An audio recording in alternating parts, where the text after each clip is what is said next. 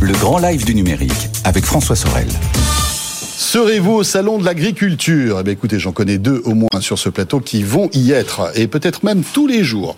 Euh, le salon de l'agriculture, bien évidemment, qui est un rendez-vous que les Français adorent, et qui de plus en plus se digitalise cette agriculture. Hein. Il y a de plus en plus de techno, et d'ailleurs depuis pas mal d'années, on va en parler avec nos invités. Et euh, j'accueille sur le plateau de Tech Co Julie David-Copin. Bonsoir Julie. Bonsoir. Vous êtes la directrice générale et la cofondatrice d'Ombrea. Euh, vous êtes basée à Aix-en-Provence et euh, voilà, vous mettez en place des panneaux intelligents pour ombrager les cultures. On va expliquer tout ça dans un instant. Et puis Jérôme Leroy est avec nous. Bonsoir Jérôme. Bonsoir. Président de Winat, mais aussi de la ferme digitale, donc double casquette hein, pour vous Jérôme ce soir, à la fois pour découvrir Winat qui est un peu votre votre bébé, euh, qui est une euh, société qui développe des solutions de météo connectées et d'agronomie pour l'agriculture, et puis donc la ferme digitale, qui est un peu le, on va dire le la, la, la, petite French Tech de l'agriculture, hein, puisque vous regroupez euh, énormément de start-up et d'entreprises liées justement à l'agriculture et à la technologie. 120 membres, 86 start-up, c'est ça? Exactement. Alors présentez-nous cette ferme digitale, Jérôme. Oui, alors l'association a été créée en 2016, donc on fête notre septième anniversaire lors de ce salon de l'agriculture.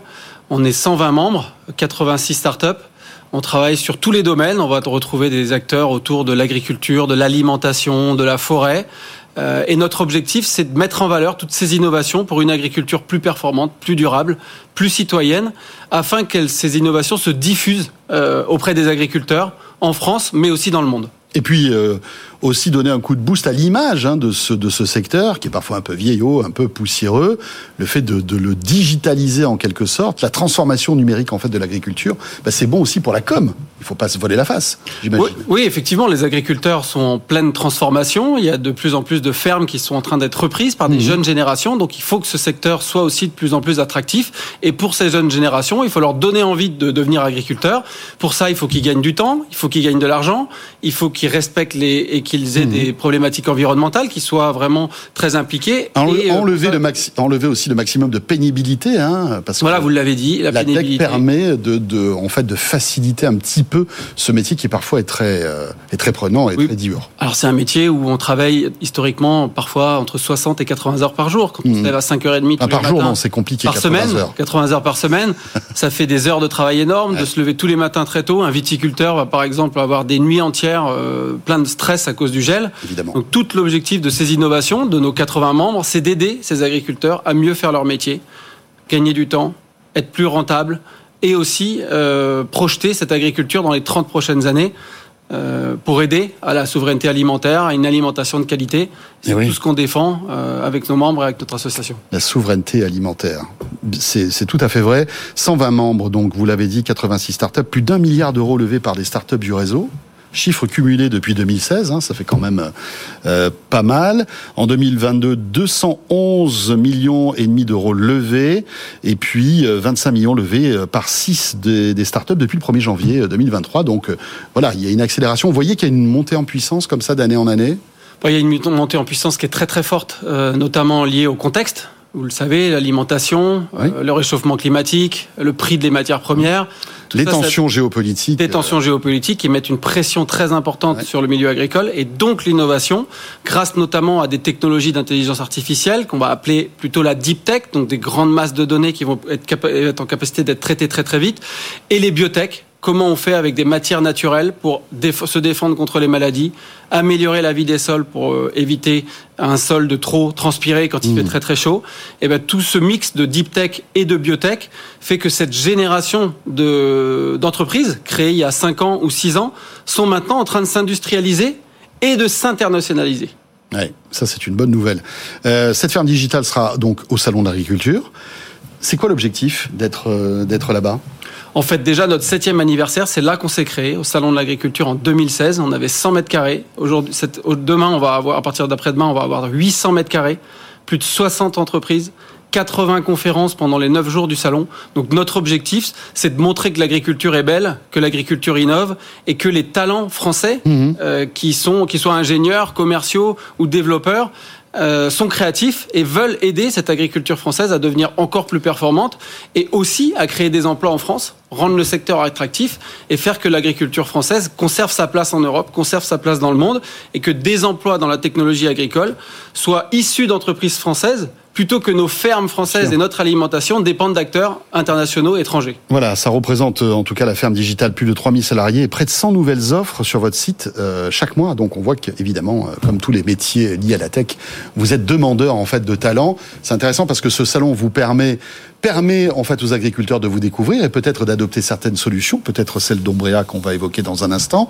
euh, mais aussi euh, pour vous peut-être de rencontrer des talents qui euh, pourraient euh, arriver dans, vos sociétés, et puis aussi pour le grand public de découvrir en fait toutes ces technologies. C'est très intéressant et vertueux.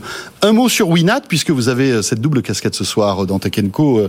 Jérôme, vous êtes à la fois le président de la ferme digitale, mais aussi le président de Winat, qui, je le disais euh, tout à l'heure, euh, est une solution de, comment ça, de météo connecté en quelque sorte? Oui, c'est ça. Alors, on a euh, aujourd'hui une, une 8, capteurs. On a 18 000 agriculteurs abonnés dans 6 pays en Europe. 12 000 capteurs déployés partout dans les sols en France, en Allemagne et en Espagne. Et qu'est-ce qu'on va proposer à l'agriculteur? C'est une aide à la décision quotidienne grâce à une information qui va remonter toutes les 15 minutes sur son téléphone pour l'aider à prendre des bonnes décisions grâce à, à, des données satellites, grâce à des données de capteurs dans le sol et l'aider ainsi, euh, du matin jusqu'au soir ou du semis jusqu'à la récolte, à mieux connaître ce qui se passe dans son sol, dans sa parcelle, au point GPS près, pour lui permettre en gros, excusez-moi, je vous coupe, mais c'est d'arroser vraiment à, au moment, à l'instant T, quand il faut arroser, par exemple Exactement, vous le connaissez, 31 euh, jours sans pluie euh, depuis le début de 2023. une période de sécheresse, de sécheresse inédite. 25% hein, de pluviométrie euh, en moins l'année dernière. Et nos solutions, grâce à des capteurs dans le sol, vont permettre à l'agriculteur de connaître ce qui va se passer à 7 jours à 3 jours ou à J plus 1 et lui permettre de mettre la bonne quantité d'eau au bon endroit au bon moment en mhm. fonction du besoin de sa culture, que ce soit de la pomme de terre, que ce soit du maïs ou du sorgho. La terre ne va pas avoir le même besoin, la plante ne va pas avoir le même besoin et notre objectif, c'est aider tous les agriculteurs européens grâce à ces données croisées dans notre application à pouvoir prendre la bonne décision tout au cours de l'alimentation de la plante en eau.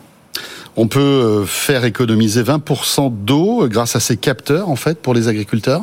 Oui, c'est tout ce qu'on constate aujourd'hui sur nos 18 euh, 000 euh, clients dont une 40% minimum sont des utilisateurs d'eau pour faire grandir leurs plantes. Mhm. C'est 20% d'économie d'eau.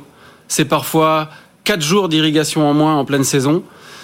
C'est également c'est des litres, des millions de litres, des millions de mètres cubes euh, d'eau économisée et aussi des milliers, des milliers d'heures de travail économisées, puisque l'arrosage mhm. d'une culture demande beaucoup de temps demande beaucoup d'énergie, c'est aussi des gains énergétiques.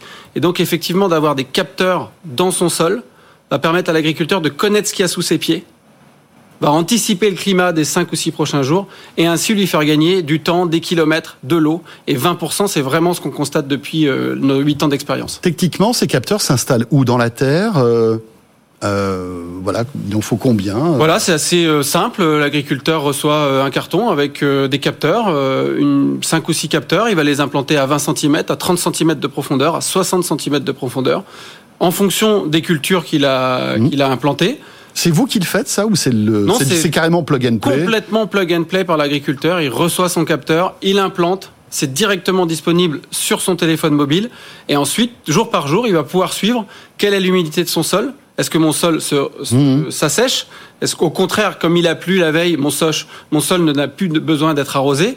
Et ainsi, tout au long de la culture, l'agriculteur va pouvoir piloter la quantité d'eau, les périodes d'apport en eau et aussi ses déplacements, optimiser ses déplacements sur les parcelles. Par exemple, un agriculteur va en installer 5 ou 6, deux dans une parcelle, deux dans la parcelle à l'arrière de la ferme, deux dans une parcelle qui est à 5 km. Et c'est comme ça qu'il va pouvoir ensuite gérer, par exemple, avec ses salariés, qui vont, eux, intervenir au bon moment, au bon endroit, et pas forcément, du coup, arroser quand c'est pas nécessaire à 10 km. Est-ce qu'on peut pas pousser l'automatisation euh, jusqu'à ce que, en fait, l'arrosage se déclenche automatiquement parce que Winat l'aura dit en fait à un système? Alors c'est déjà le cas, il y a certains systèmes euh, d'arrosage automatique, mais nous on a plutôt pris le pas chez Winat que ce soit l'agriculteur qui soit décideur. D'accord. L'agriculteur choisit et ensuite il va orienter et faire sa programmation du système d'irrigation pour pouvoir décider. Mais grâce à Winat, il va pouvoir réduire de deux heures, par exemple, l'irrigation pendant une journée, ou il va pouvoir arrêter pendant, pendant quelques jours le temps que le, sol mhm. s'assèche. Et ça, ça va lui permettre d'économiser de l'eau, soit par, parce qu'il a une réserve d'eau. Et c'est ça qui va l'aider dans son quotidien à avoir toujours la bonne information, peu importe où c'est dans sa ferme. Parfois, les agriculteurs ont des parcelles qui vont être très éloignées, à 5 km ou à 10 km, et ils n'ont pas le temps d'y aller en voiture. Et c'est ça qu'on va les aider à faire au quotidien, en connectant euh, les parcelles françaises. Et vous êtes basé à Nantes, hein, euh, Jérôme Winat, donc euh, fondé en 2014, belle réussite. Euh, Julie, c'est à vous. Julie Davé-Copin, donc euh, directrice générale et cofondatrice d'Ombrea. Euh, expliquez-nous un petit peu quel est le concept d'Ombrea et ces panneaux intelligents que, que vous déployez. Alors nous, le cœur du travail d'Ombrea, c'est de savoir euh, pallier les aléas climatiques. En fait, euh, euh, vous avez cité justement ces panneaux que vous voyez d'ailleurs à l'écran. le principe de ces panneaux, c'est clairement de moduler l'ombrage en fait par jeu d'ouverture et de fermeture, par mhm. exemple. On va pouvoir moduler l'ombre au sol et ainsi apporter à la culture qui est en dessous tout l'écosystème dont elle a besoin pour grandir dans les meilleures conditions possibles. On va jouer sur la lumière, sur l'humidité, par exemple. et nous, notre savoir-faire chez Ombrea, c'est de savoir à quel moment la plante a besoin de tel ou tel paramètres climatiques pour jouer sur ses rendements, pour jouer sur sa bonne santé et faire en sorte d'accompagner l'agriculteur dans ces changements immenses qu'on rencontre aujourd'hui. Hein. Jérôme euh, en parlait tout à l'heure, euh, vague de sécheresse en plein hiver euh, qui, qui va avoir des conséquences malheureusement très, très compliquées pour les agriculteurs. Et donc nous, voilà, Ombrea, notre travail, c'est vraiment de les accompagner et de gérer toute la notion de risque agroclimatique sur les parcelles. C'est euh, incroyable parce qu'en fait, ce sont des, des, des, panneaux qui sont motorisés en quelque sorte et qui vont euh, capter la lumière mmh. et euh, en fait se moduler euh, suivant en fait l'inclinaison de la lumière par rapport aux plantes, si j'ai bien compris. C'est un peu plus simple que ça en fait finalement. C'est-à-dire que nous, les, le système mécanique que vous voyez là est le support technique de toute l'intelligence qu'on va placer derrière. En fait, on va pouvoir à distance. Donc nous, le cœur de notre travail, c'est de travailler sur toute la partie software du système. Donc on a des capteurs sur euh, chaque parcelle qui vont nous envoyer euh, des données euh, météo classiques. Hein. On va mesurer la température, mhm. l'humidité, le niveau d'irrigation par exemple. Et à partir de ces données-là, on va les croiser avec notre savoir-faire qui va nous dire par exemple la salade à tel moment de l'année, elle a besoin de tel ou tel paramètre climatique pour grandir dans des bonnes conditions, pour avoir un bon rendement.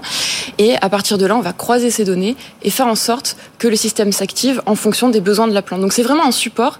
Et ce qui est intéressant, c'est que ce support va permettre aussi de financer le système dans la mesure où euh, nous, on se positionne sur un tout nouveau euh, segment de marché qui s'appelle l'agrivoltaïsme. Les panneaux qui sont au-dessus de ces cultures-là produisent aussi de l'énergie qui finance euh, l'installation du système. Vous êtes concurrent de Sonagri, alors finalement, non On n'a pas le même positionnement, ils sont dans l'agrivoltaïsme aussi. Euh, et d'ailleurs, Parce que je les avais reçus il n'y a pas longtemps, et en fait, votre, votre solution un peu fait penser un peu à ce qu'ils font. Alors eux, c'est plutôt les vergers, d'après ce que j'ai compris. Alors, c'est pas une question... Le positionnement va être différent plutôt sur la façon d'approcher le marché. Euh, Sonagri va avoir une, une approche, on va dire, intégrative à la fois de l'énergie et euh, du pilotage. Ils ont d'ailleurs une approche, euh, comme nous, agro, autour de l'agro, et faire en sorte mhm. d'accompagner dans le développement des plantes. Nous, en Bréa, on a vraiment euh, D'ailleurs, on a pivoté depuis notre dernière levée de fonds, euh, il y a un an et demi, on a levé un peu plus de 10 millions d'euros autour du savoir-faire en matière de pilotage. C'est-à-dire que nous, on est des spécialistes de l'agroclimat et notre savoir-faire, c'est d'accompagner les énergéticiens dans euh, de savoir justement de quel microclimat les plantes ont besoin dans tel ou tel cas de figure.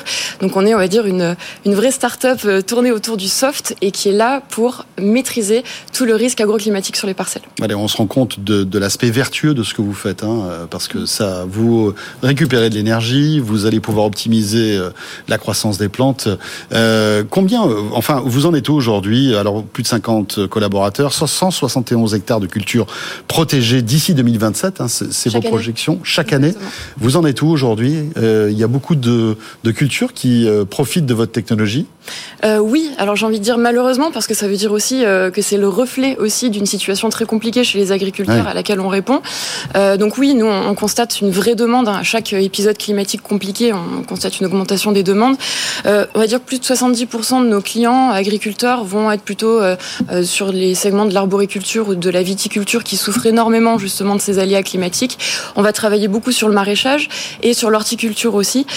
et dans la moitié sud du pays, donc on a des installations dans le sud-ouest, dans le sud-est, mais aussi bientôt euh, dans le nord de la France parce que les régions du nord souffrent aussi euh, malheureusement des épisodes de sécheresse. Voilà, plus de 110 mégawatts d'énergie solaire en développement donc d'ici 2027. Chaque année aussi. Chaque année et plus de 30 variétés de cultures étudiées.